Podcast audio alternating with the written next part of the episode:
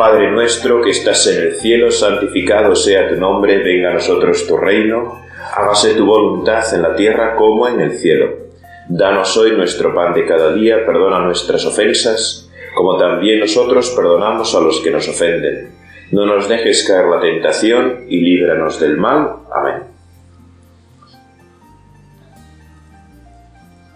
Qué bien, Señor, poder estar aquí un día más contigo. Poder tener un rato para estar contigo. Y más ahora que comienza la cuaresma, ¿verdad? Este tiempo en el que procuramos unirnos más a ti. Qué suerte tenemos de que sea tan fácil, ¿verdad? Porque para estar en tu presencia solo hace falta que nos demos cuenta. Porque, bueno, pues realmente, realmente siempre estamos en tu presencia pero no siempre nos damos cuenta. Entonces, hacer oración es verdad, ya lo sabemos, pero siempre me gusta recordarlo. Hacer oración es darnos cuenta de que estamos en presencia de Dios. Hacernos conscientes, ¿no? De que siempre estamos en esa presencia que nos llena de vida, que nos llena de fuerza. Y hacernos conscientes es algo siempre muy grande. ¿Quién no quiere ser feliz? ¿Quién no quiere ser feliz?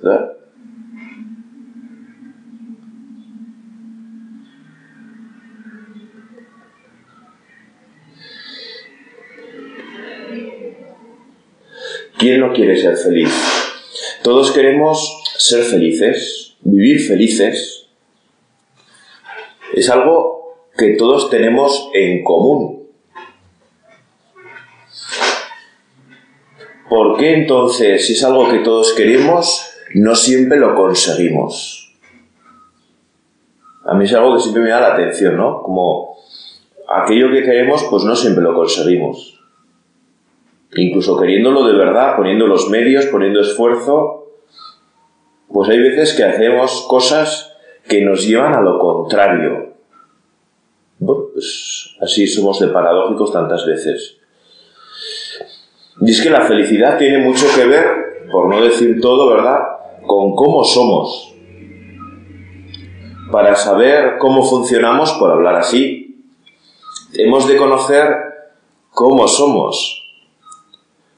Como cuando compramos un aparato, ¿verdad? A mí se me da la atención porque mi padre, siempre que compra algo o que compraba algo, lo primero mirar las instrucciones Creo que es el único español que hace eso, ¿no? Yo desde luego toda mi vida comprar algo y trastear. Claro, luego resulta que mi padre siempre sabe todas las funcionalidades que tiene y le saca mucho más partido a todo lo que compra.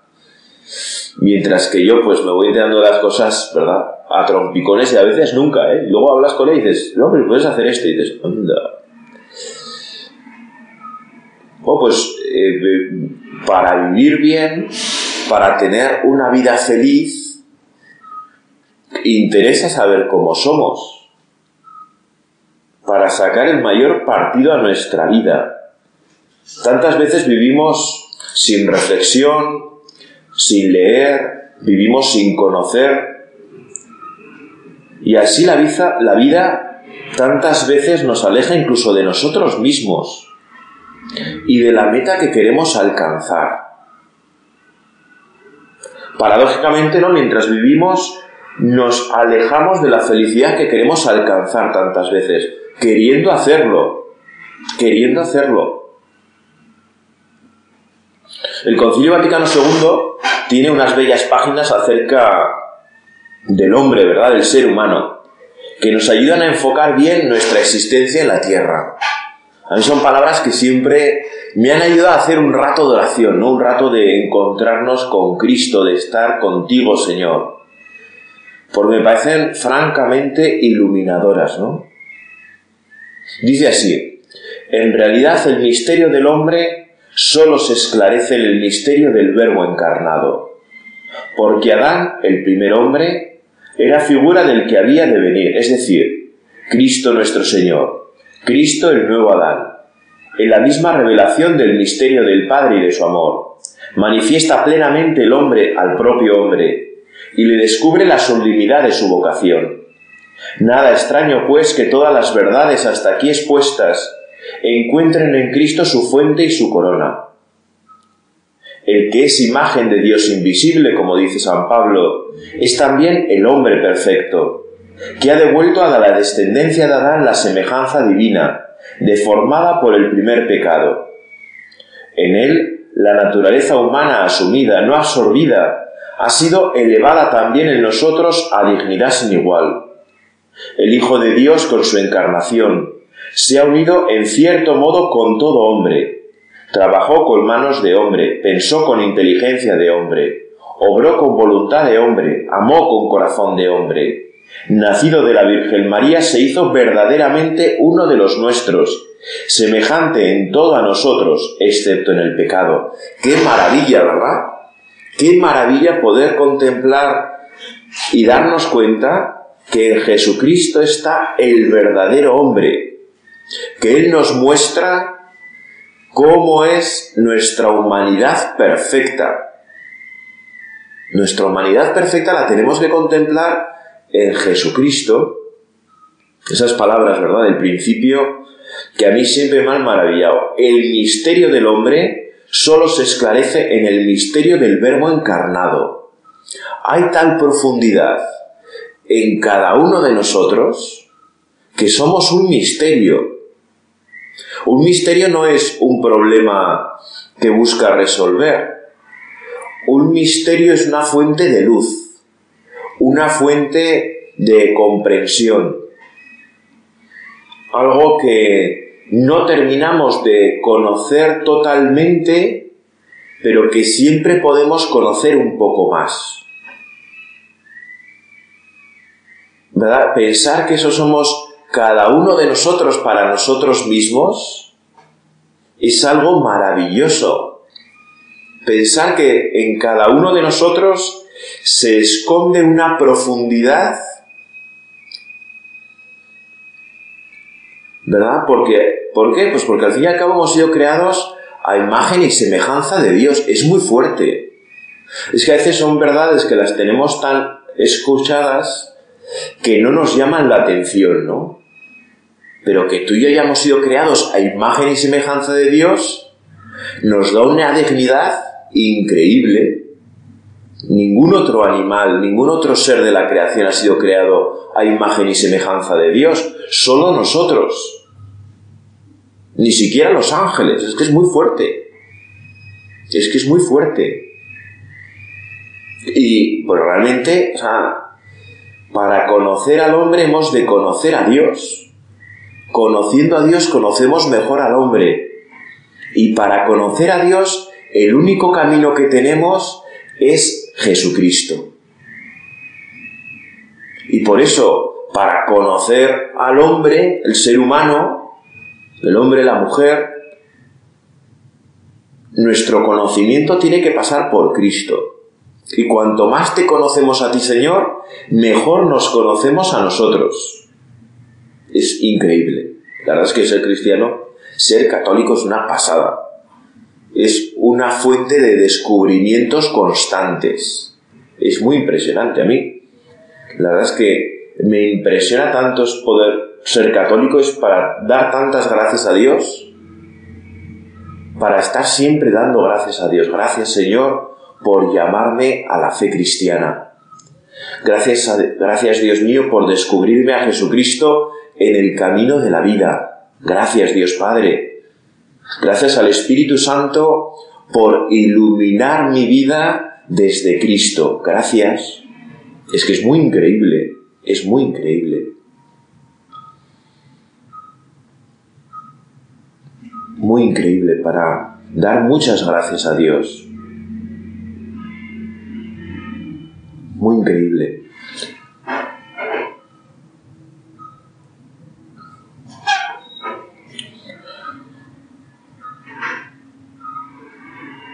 Y lo que nos está diciendo, ¿verdad?, de una manera bella, es algo muy sencillo y muy importante para nuestra vida cotidiana, no solo para grandes momentos. nos obliga a poner freno y no solo mirar hacia adentro de nosotros para conocer cómo somos, sino mirarte también hacia ti. Hay veces que podemos caer en el error que para conocernos mejor hay que hacer introspección, ¿no? Que bueno, puede venir bien de vez en cuando, ¿no? Tampoco hay que estar todo el día mirando para adentro. De vez en cuando mirar para adentro viene bien, es verdad. Pero solo mirar para adentro, hacia adentro de nosotros, no nos hace conocernos. Sino que hemos de mirar, hemos de elevar la mirada. Decía el Beato Carlo Acutis, que es algo que me impresionó de él, como un chico tan joven tenía esas ideas tan claras, ¿verdad? Es muy bonito, es muy fuerte realmente. Y decía que la conversión comienza simplemente con un cambio de mirada, con empezar a mirar más a Cristo, ¿no? elevar nuestra mirada. Para conocer bien cómo somos, repito, hemos de mirarte a ti, Jesús. Tú nos muestras cómo somos, cada uno de nosotros. Y además nos lo muestras sin pecado, ¿verdad? El hombre en plenitud. El hombre al que todos nosotros, hombres y mujeres, estamos llamados a llegar a lo largo de nuestra vida.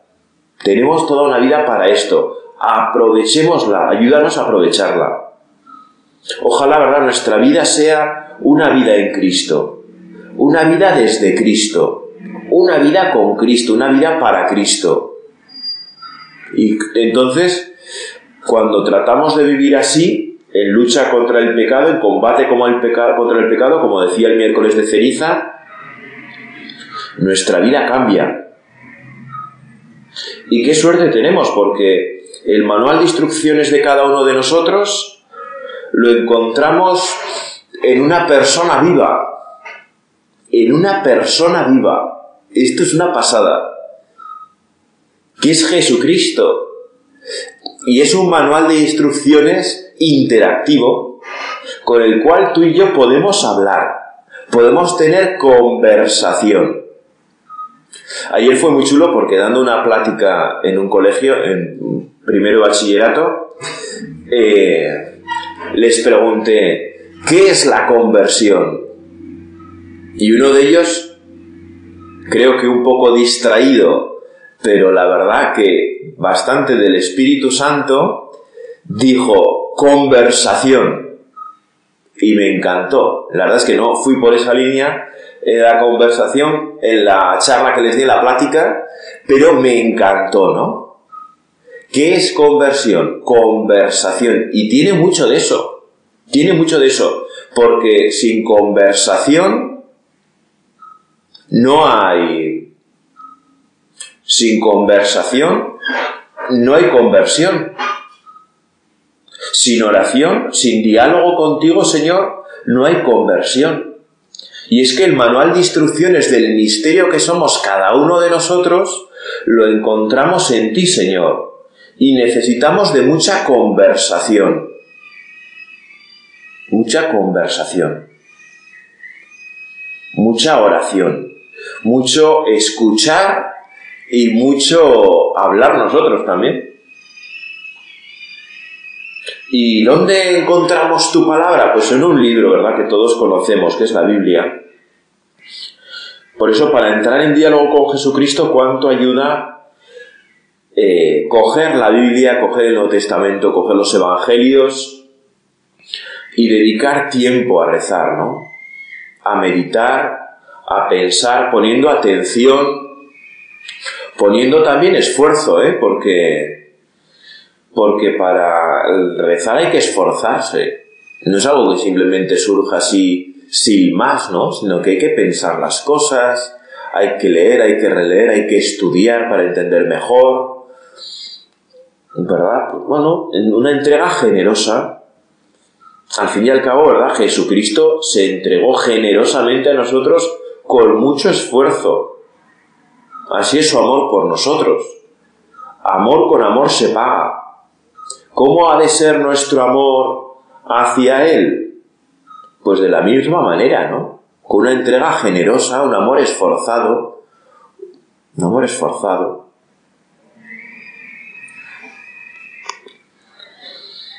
Bueno, Jesús nos muestra también hoy en día dónde está la felicidad que tanta ansiamos, que tantas veces se nos escapa de entre los dedos. Y de entre todas las páginas de la Biblia, los evangelios tienen especial fuerza. Y hay unos versículos en los que el Señor trata justamente de la felicidad. ¿No? Es tan importante que tú, Señor, has querido que en la Sagrada Escritura haya unos versículos que sean justo de la felicidad, de la dicha, de la bienaventuranza. Versículos que siempre nos sorprenden porque nos muestran que la felicidad humana está en un lugar inesperado. Inesperado. No, que se nos muestra donde no esperábamos encontrarlo. Al ver Jesús el gentío subió al monte, se sentó y se acercaron sus discípulos y abriendo su boca les enseñaba diciendo, Bienaventurados los pobres en el espíritu, porque de ellos es el reino de los cielos. Bienaventurados los mansos, porque ellos heredarán la tierra. Bienaventurados los que lloran, porque ellos serán consolados. Bienaventurados los que tienen hambre y sed de la justicia, porque ellos quedarán saciados. Bienaventurados los misericordiosos, porque ellos alcanzarán misericordia. Bienaventurados los limpios de corazón, porque ellos verán a Dios. Bienaventurados los que trabajan por la paz, porque ellos serán llamados hijos de Dios. Bienaventurados los perseguidos por causa de la justicia, porque de ellos es el reino de los cielos. Bienaventurados vosotros cuando os insulten y os persigan y os calumnien de cualquier modo por mi causa alegraos y regocijaos, porque vuestra recompensa será grande en el cielo, que de la misma manera persiguieron a los profetas anteriores a vosotros. ¿En serio, Jesús? ¿En serio la bienaventuranza, la alegría está en la pobreza de espíritu, en la mansedumbre, en las lágrimas, en los insatisfechos que buscan justicia, en una actitud misericordiosa, la alegría está en un corazón limpio. ¡Wow! Esto es ultra mega contracultural, ¿eh? En un corazón limpio, pero si ahora ya nadie quiere eso. La alegría está en trabajar y esforzarse por la paz. Más aún, ¿eh? Seremos felices cuando nos insulten, nos aparten, nos persigan por ti, la verdad es que esto no cuadra, ¿no? No cuadra con nuestra forma de entender la vida hoy. Tú, Jesús, sitúas todo en el polo opuesto. ¿Cómo es eso posible? Es una propuesta, Señor, tú lo sabes mejor que yo, que nosotros, que nos descuadra demasiado, que exige demasiados cambios en nuestra vida, en nuestra concepción de la vida. Es algo que, que no nos puede sorprender, pero que de hecho lo hace. No hay felicidad sin virtud. No hay felicidad sin una vida buena, que eso es la virtud. ¿Qué es la virtud? El ejercicio de la virtud es el ejercicio de una vida buena. Una vida buena. Una vida buena.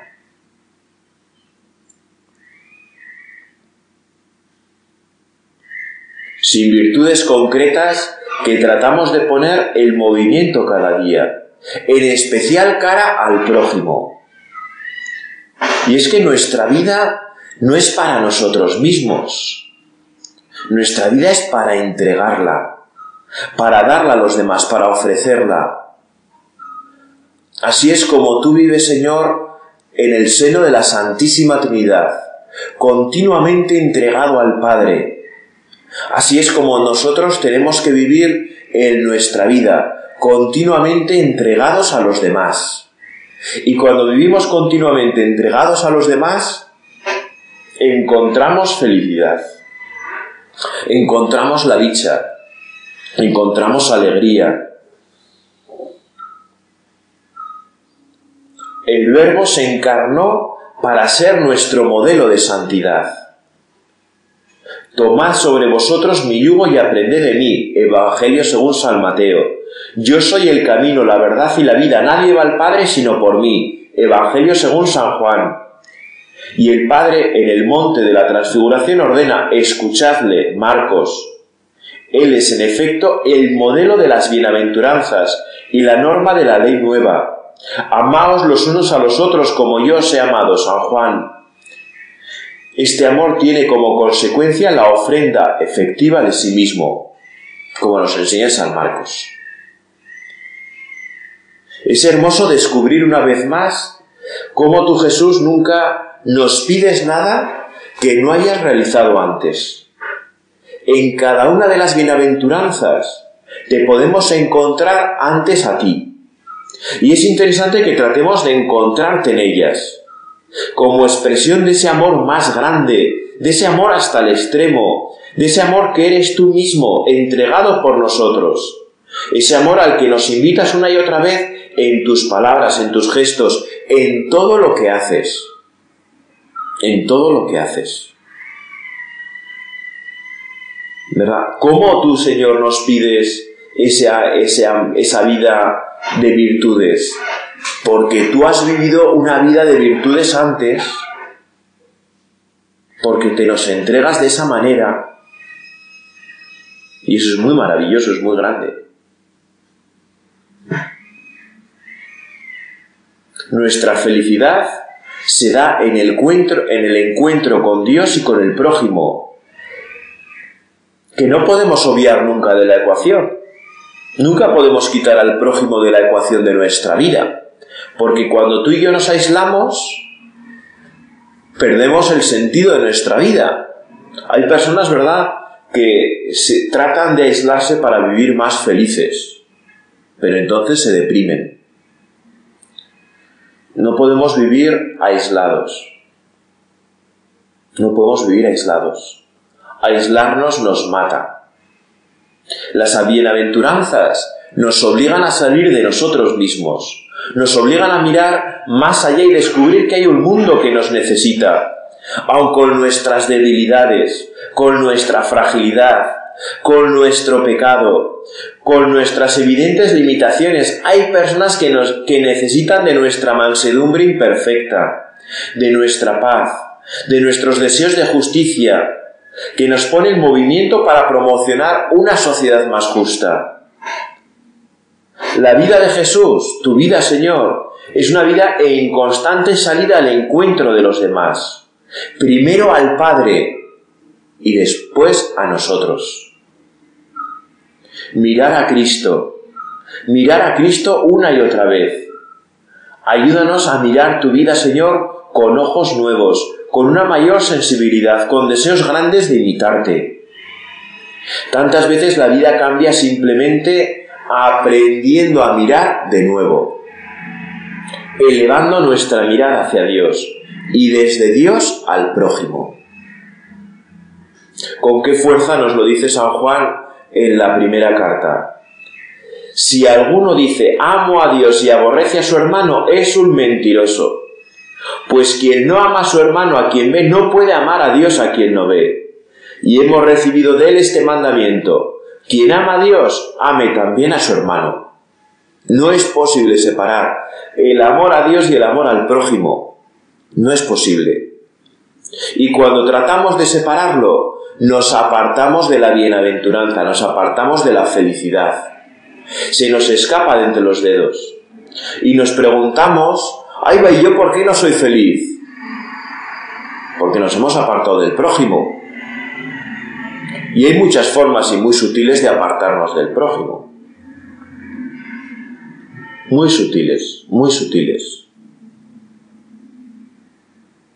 ¿Verdad? Y por eso, ¿verdad, Señor? Queremos amarte amando a los demás. Y amando a los demás queremos amarte a ti. Queremos amar a los demás con un amor recto, un amor verdadero, un amor auténtico. Y ahora, ¿verdad? Se usa, se usa el amor de tantas maneras que tantas veces pues no se desvirtúa y dejamos de amar. ¿Verdad? Cualquier amor desordenado pues nos desordena y nos aparta de la felicidad. Y tanta gente entra en crisis, entra en depresión por un amor desordenado, por un amor que ama al prójimo sin amar a Dios. Y así pues nos perdemos. Señor, perdónanos porque tantas veces nos vamos por otros derroteros. Queremos un mundo mejor. ¿Realmente queremos un mundo mejor? En las bienaventuranzas Cristo nos invita a mirar con sus ojos, a participar de sus sentimientos, de sus actitudes. Tú nos muestras cómo la felicidad pasa por la entrega sincera a los otros, por la ofrenda de uno mismo a Dios y a los demás. Mirar con los ojos de Jesús. Tener la mirada de Dios es muy fuerte la vida cristiana mirar con la mirada de Jesús.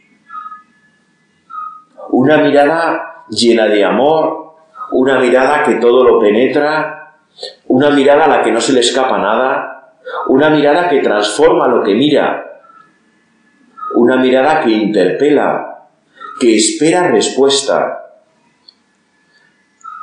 Qué hermoso pensar que tú y yo podemos mirar con la mirada de Jesús, le podemos decir, como le dice el Papa Francisco, ¿verdad? Tantas veces, Señor, danos tu mirada. Señor, danos tu mirada. Qué buena jaculatoria para este día de hoy. Señor, danos tu mirada. Queremos mirar como tú miras. Una mirada que no condena, sino que salva. Una mirada que no juzga, sino que libera.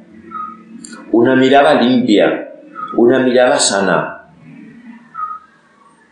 para eso primero dejémonos mirar en este rato de oración por Jesús. En el Evangelio aparecen muchas veces tus miradas, Señor. Tu mirada al joven rico. Tu mirada al joven rico. En ese Evangelio, ¿verdad? Se da un hermoso juego de miradas. Una mirada a Zaqueo. Tu mirada a Pedro tras las negaciones, cuando se cruzan vuestras miradas. Y una mirada también a Pedro en el lago, cuando le preguntas por tres veces, ¿me amas? ¿Me amas? La mirada a Mateo, que hace que lo deje todo por seguirte. La mirada a Andrés y Juan cuando te seguían en el primer encuentro tras la indicación del Bautista. Y ahora nos miras a cada uno de nosotros en lo profundo de nuestro corazón. Siempre nos miras con ternura, con paciencia, con paz, con alegría. Te gusta, Señor, que te miremos. Te gusta, Señor, que te miremos. Dejémonos mirar por Jesús. Cuando vayas a misa, cuando te estés confesando, la mirada de Jesús cambia una vida entera.